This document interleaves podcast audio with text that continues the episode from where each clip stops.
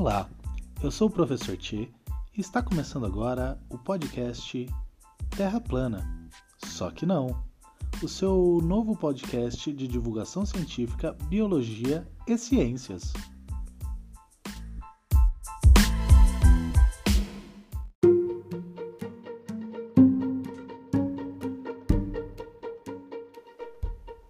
Está atarefado? Tem que tirar o cocô do cachorro, dar comida por irmão, varrer a casa? Bom, seus problemas acabaram. Não fique sem estudar. Agora você tem o podcast. Basta colocar o fone no ouvido, aumentar o volume e vamos aprender.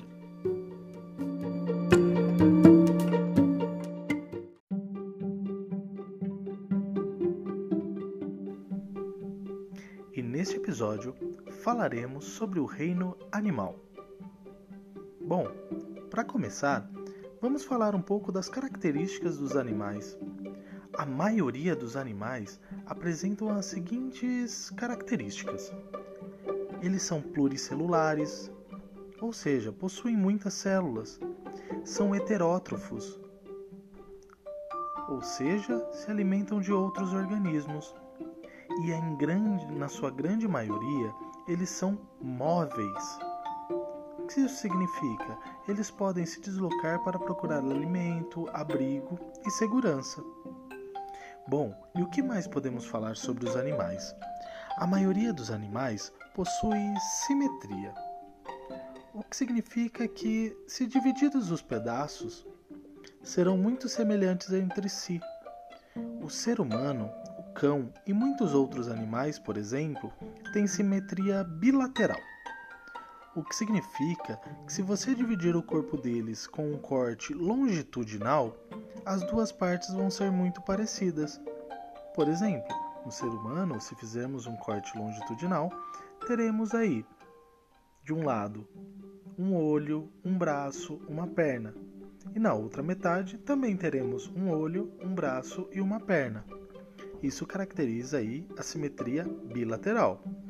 Outros animais possuem simetria radial, o que significa que possuem várias partes iguais dispostas ao longo de um círculo. Hum, não entendeu? Pense numa pizza. O corte tradicional da pizza seria aí as divisões radiais. Um exemplo aí de um animal com simetria radial é a estrela do mar.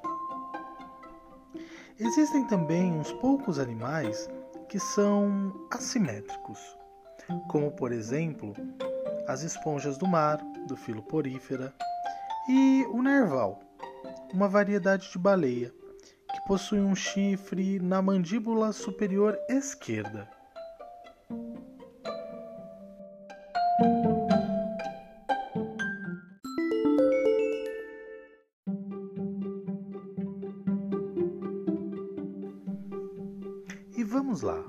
Continuar com demais características aí do reino animal. Bom, a reprodução, na grande maioria, é sexuada, ou seja, envolve a união de gametas. Mas alguns invertebrados fazem de modo assexuado.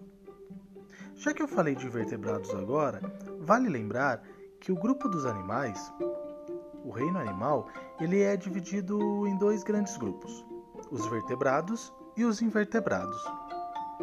Bom, eu acho que você já sabe, mas é bom lembrá-lo. Os animais não possuem celulose e clorofila, uma característica que os diferencia dos vegetais.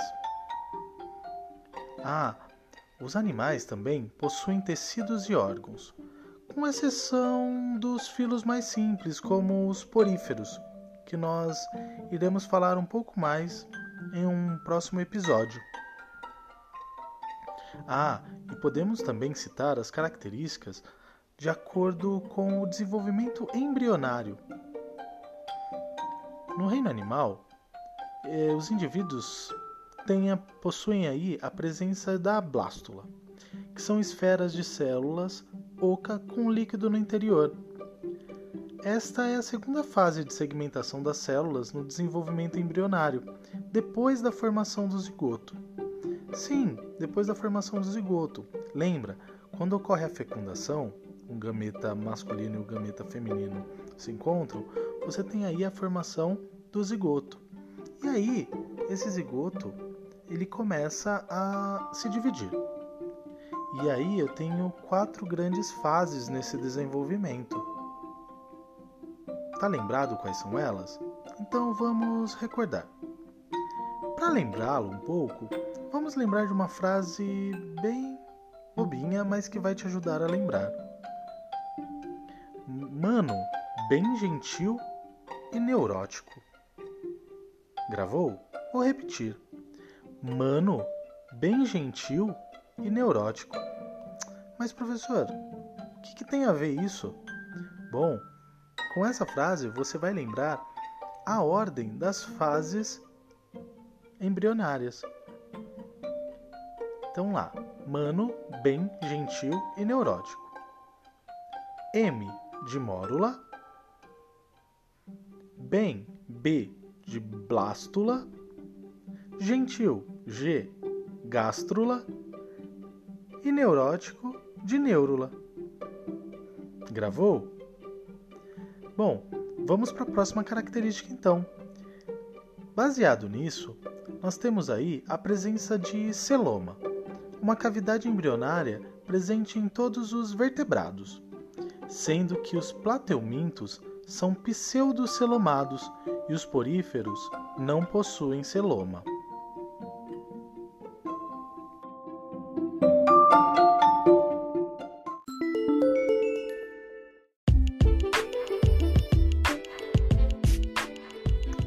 Quer saber mais sobre cada um desses filos? Aguarde o nosso próximo episódio. Muito obrigado até aqui e dá uma curtida aí no nosso podcast. Obrigado e lembre-se: a Terra é plana? Só que não.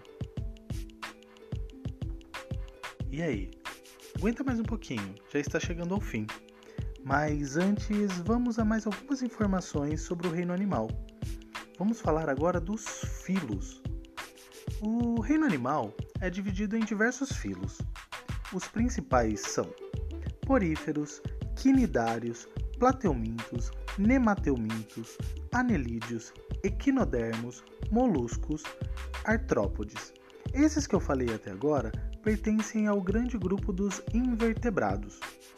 E depois nós temos o filo Chordata, que abrange aí os animais vertebrados, onde a principal característica desse grupo é a presença da medula espinhal e coluna vertebral.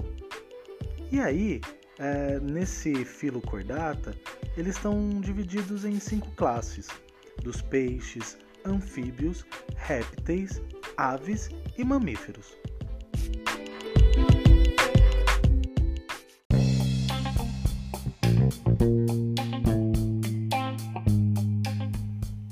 E fique ligado, no nosso próximo episódio iremos ver as características de cada filo do reino animal. E aí, Gostou? Então fique ligado no próximo episódio do podcast A Terra é Plana. Só que não.